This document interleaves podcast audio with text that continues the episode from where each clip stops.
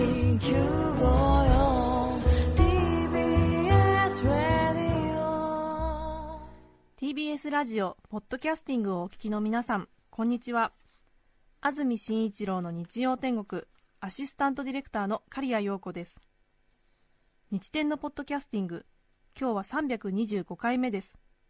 日曜朝10時からの本放送と合わせてぜひお楽しみください。それでは12月1日放送分安住紳一郎の日曜天国メッセージコーナーをお聞きください。今日のメッセージテーマはこちらです。私の小さな悩み。山梨県甲府市の達さん24歳男性の方からいただきました。あありがとうございいます。ます24歳の男性の方。僕の悩みですがそれは母親から呼ばれる時の名前です、僕の名前は達弘というのですが、母は僕のことをター君と呼びます、そして僕の父は達人というのですが母は父のこともター君と呼びます。へ自分の母親が父親のことをあだ名で呼んでいるという恥ずかしさもあるのですがとにかく同じでややこしいのです、母はどちらを呼んでいるかは前後の文脈から判断してくれと大雑把なことを言っています。先日僕と父がテレビを見ているところにねえター君今日の夕飯何食べたい？と母が聞いてきた時、うん。僕は麺が食べたい。父はあっさりしたものと同時に答えました。母は分かった。と言ってそのまま台所へ。その日の夕食は春雨でした。僕と父はあれはどっちの意見が採用されたのかと謎だけが残りましたちも採用されたんですね。そうですねそうですか、うん。いっぺんに声かけたい時も便利ですね。そうですか、うん。あでもなんか父親と息子さんが同格に呼ばれるっていうのはお父さんはちょっとうん気分よろしいんでしょうかねどうでしょうかあたーくん早くしなさいって2人に言ってるのよってことですよね そうですね。うんうん。なかなかへ大きなお母さんなんですか？ねえ。ユーモアのあることですね。ーうん。愛知県ラジオネームトルクワーズさん。13歳。ありがとうございます。女の子、えーありがとう珍しございます。いですね。え愛知県の13歳の女の子で 関東の AM ラジオ朝、まあ、どうやって聞いてるのかはわからないけれども。そうですか。うん。何？どうしたのかしら？ーはい。何かあなたの人生の奥に何かを感じるわ？迷い？馴染めないの？愛知にどうしたの？大丈夫かしら？私は最近ある2つの文字を書き間違えてしまうことに悩んでいます。それはカタカナの「ゆ」と「よ」です。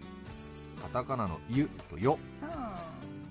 小学校1年生でカタカナを習ってから今までこんなことはなかったのですが最近とにかくよく間違えるのです。ーうん。「ゆ」を書くたびに2本の横線の間のスペースにもう1本書き足したくなるのです 雪だるまは雪だるま。ミュージックはミョージック。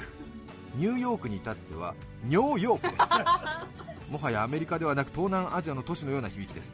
どうか来年にはこの悩みが解決しますように、ねそうですかね。ちょっとカタカナとかね。ずっとその文字見つめてたりとかその発音をずっと続けてるとなんかえー変ななんかこううん。なんか幻覚作用みたいのになってきてえなんでこれは雪って言うんだみたいな雪雪みたいななんかおかしくなる時ありますよね。見えてくる時ありますよね。ありますよね。うん。多感な時期ですからね、えーね生き方注意ということになりますね。楽しい10代送ってください、伊勢崎市のイエスカ農家さん49歳女性の方ありがとうございます。ありがとうございます。いいですね。イエスカ農家の農家は農業の農家ですからね。イエスカ。農家なるほど、ねへ私は韓国俳優ソン・スンホンさんが大好きです。いらっしゃいますね。人気ありますね。え今もしソン・スンホンさんが目の前に現れて万が一プロポーズされたら間違いなく2つ返事でソン・スンホンさんを選びます。はい。そうなると旦那は必然的に捨てられてしまうことになります。いるのかごそう思うと何も知らないでご飯を食べながら無邪気にソン・スンホンさんの出ているドラマを真剣に見ている旦那様が不憫に覚えて悩ましいです。49歳の方ね。女の人はそういう怖いところがありますよね。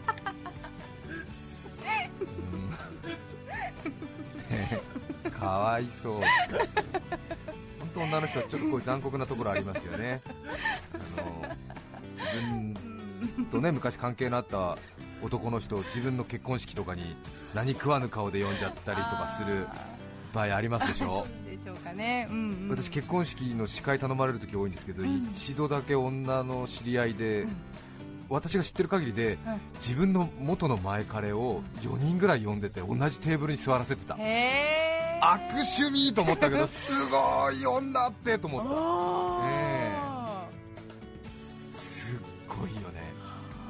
もうとてもなんか私ほら小心者だからそういうニュアンス出ちゃうんじゃないかと思っても 出ないようにしー。ようと思ってるのかな。いやお互い知らないでしょ。奥さんだけ新婦だけ知ってるのよねそうですね。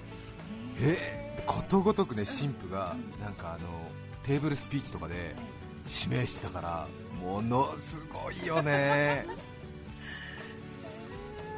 見て打ち合わせでねあのこう急遽ご指名ですけれどもと言ってそのテーブルの定位置で立ってマイク持ってこなるほど突然ねこう打ね。ち合わせがなくはい。突然お願いするっていうのがよくありますけれども、そういうのは大体新郎新婦と事前に話してこの人とこの人とこの人には話を聞けるといいかなみたいな話を司会の立場ではね聞いておくので、ちょっと新婦のたっての希望でということで、こちらの方にご挨拶をお願いしたいと思います、ええ本当に突然ですみませんがよろしくお願いしますなんて言ってね、ええ。マイク渡したりするんですけど、うん打ち合わせの時にその新婦がことごとく元彼を3人ぐらい続けて示してたからうわおと思ってしかも新郎新婦との打ち合わせだからね新郎は多分そのこと知らないでしょ。そうか。知ってるの司会の俺だけだからもううわーと思って。あそうですか。この人でいい。あこの方あそうですね。あはあみたいな。友達。あ友達ですよね。友達ですね。あそうですか。はあみたいな。そうですみたいなで、えー、と時間がある場合は2人目はあ2人目はこの方ですか。あそうですか。随分あれですね。近いテーブルこのテーブルの方でいいですね。えー。わかりました。じゃあ新郎新婦新郎新婦新郎新婦。時間もうじゃあ。えー、この方ですか、そうですか、なるほど、心の中ではね、おお、元彼を3人続けて、うーと思いましたけれどもね、えーいやー、すごい人がいたもんです。ナッツボンさん、41歳、女性の方、ありがとうございます。ありがとうございます私の小さな悩みですが、ただのパートなのにベテラン社員に間違われることです。数ヶ月前から週に3日ほど今の会社で事務のパートをしているのですが、うん新入社員の人や移動で私のいるフロアにやってきた方は必ずと言っていいほど私に最初に挨拶しようとしてきます最初は中途半端な年齢のせいかと思いましたが女性の多い会社なので私より年上のパートさんもたくさんいらっしゃいます。先日関連会社のお偉いさんたちが来るということで社員の皆さんはやや緊張の面持ちでしたが私は所詮パートだしなとお気楽な気持ちでいました。少し離れたところにあるミーティングテーブルでの打ち合わせを終えたお偉いさんご一行様は私の机のブロックごとに挨拶をしながら移動してきます。ああ近づいてきたなと思い末席から眺めているとお偉いさんのうちの一人が私の顔を見るなり小走りで駆け寄りどうもありがとうございましたまた寄らせてもらいますと 深々とお辞儀をして帰られました。へ一瞬の沈黙の後私たちの周りは大爆笑でした。うん。よっぽどの管理職だと思われたんだよと社員の方たちに冷やかされその日は悲しい顔をして帰りました、ええー、いやいや。ー気持ちがいいではないですかね。そうですよね、えええいいと思いますよ、あーなんとも言えない風格が出てるんですよね。そうですよ。えええー埼玉市の U ターンパパさん37歳男性の方あありりがとうございます。6歳になる娘が最近急速に大人びてきたことが私の小さな悩みです。うん。先日トイレに入っていた時娘が私が入っていることを知らず入ってきました。今までもよくありましたが今までは「やだパパ入ってたの?」とか「やだ臭い」など冗談めいていましたが、はい。この時はドアを開け23秒無表情で私の顔を見て黙って閉めていきました。なぜかああ大人になってきたなぁとお尻を出したまま私は思ったのでした。小さい頃から大きくなるな大きくなるなと魔法をかけていましたがやっぱりダメでした。これは辛いだろうね。お尻ね出してね。やってたら娘さん？6歳。入ってきて。ね間違って入ってきちゃったっていうね。あれやだパパーとか言うんだったらね臭いとか言ってくれるんだったらまだしもドアを開けに 23秒無表情で顔を見て黙って閉めていきました。お尻を出したまま切なくなったんですね。そう。そうなのよ。ね。嫌われるなら嫌われた方がいいのよね。無関心が一番辛いのよ。ね。え辛いよね。なんか言って。そしてまた踏ん張ったりするんでしょ。続きをね。続きをね。仕方ない。ってね。本当に仕方ない。埼玉市浦和区の風来坊さん72歳男性の方ありがとうござあいます。りがとうございます。私の小さな悩みは今から犬を飼っていいかどうかということですほ犬はだいたい13年くらい生きますね。ううんうん。日本人の男性の平均寿命が約79歳です。私は現在72歳。もしも今赤ちゃん犬を飼うと私が平均寿命まで生きるとして犬が13年生きますから6年間くらい犬は1人で生きなければなりません。犬の老後を誰が面倒を見るかを考えると犬を飼っていいかどうか悩んでいますですね。そうですね。でも個人差ありますからね。そうですね、うん。真面目な方なんでしょうね。真面目ですね。責任感のある。うんちょっとこれは考えたことがなかったのでどうお話ししていいか分かりませんけれども、ご自身が元気いけるって思ったら。いやでもやっぱりちょっとね自分がいなくなった時のことを思うと家族の方がねいるのかないないのかななんて話になりますと本当に真面目な相談になってしまいますから この方もね笑い飛ばしてほしいんだろうなと思うんですけれども、ええ。でここに送ってくるんだから真剣に？何を真剣に年下のお前らが答えてるんだっていう。すいませんすいません、ねおこがましい。は？っていうね。なんだよってみんなに笑ってもらおうと思っての自虐的なメッセージなのに。何を真剣に答えてくれてるんだ30歳40歳は。なんで？なんで？70過ぎたらギャグも通じないのかよ。ということになりますからね。はぁはぁっていうことになりますよね。そうですよ。風来坊なんて名前なんですからね。うん。な。んか寿命の短いものでも買ったらいいんじゃないです。かあれえ？なんか寿命の短いペットにしといたら何週かできるじゃないですか。あ。え？ひどい？ひどいこと言うね。そうですか？でもほら短いスパンで何台か買うのが好きな場合もあるじゃないですか。リ私は犬をね。犬を飼いたいんですよ犬を飼いたいのか、ええ。犬なんだよね。いいですね。ちょっと同じ文面でラジオ深夜便とかにメッセージを送ると。そうですね。結構なんか、えそうでも亀がすごい長生きするけど最後まで見れるかなってみんな思って飼ってないと思うの。ーそうですね。うーん。まあでも真面目に答えちゃダメなんだ。そうそうそうですよそうです。もしかしたら家族いるかもしれなそいうでですからね。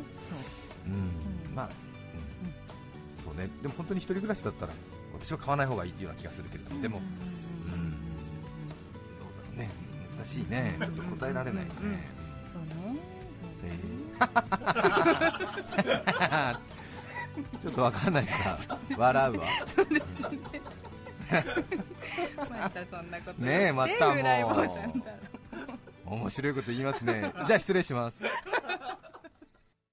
12月1日放送分安住紳一郎の日曜天国メッセージコーナーをお聞きいただきました。それでは今日はこの辺で失礼します安住紳一郎の「ポッドキャスト天国」花は桜木男はいわきうちの夫婦は倦怠期。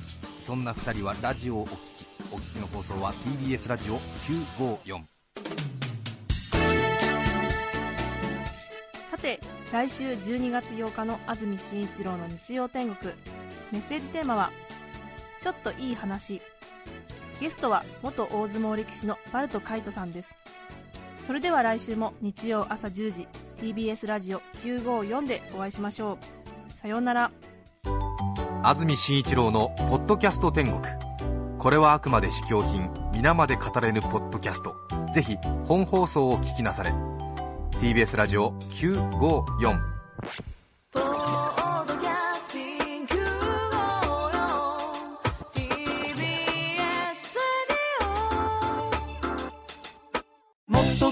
のスポットライト。誰一人取り残さない社会をキーワードに。ゲストをお招きしながら勉強するやつ。みんなで考えてゆこう。スポットライト。毎週日曜夜11時配信スタート。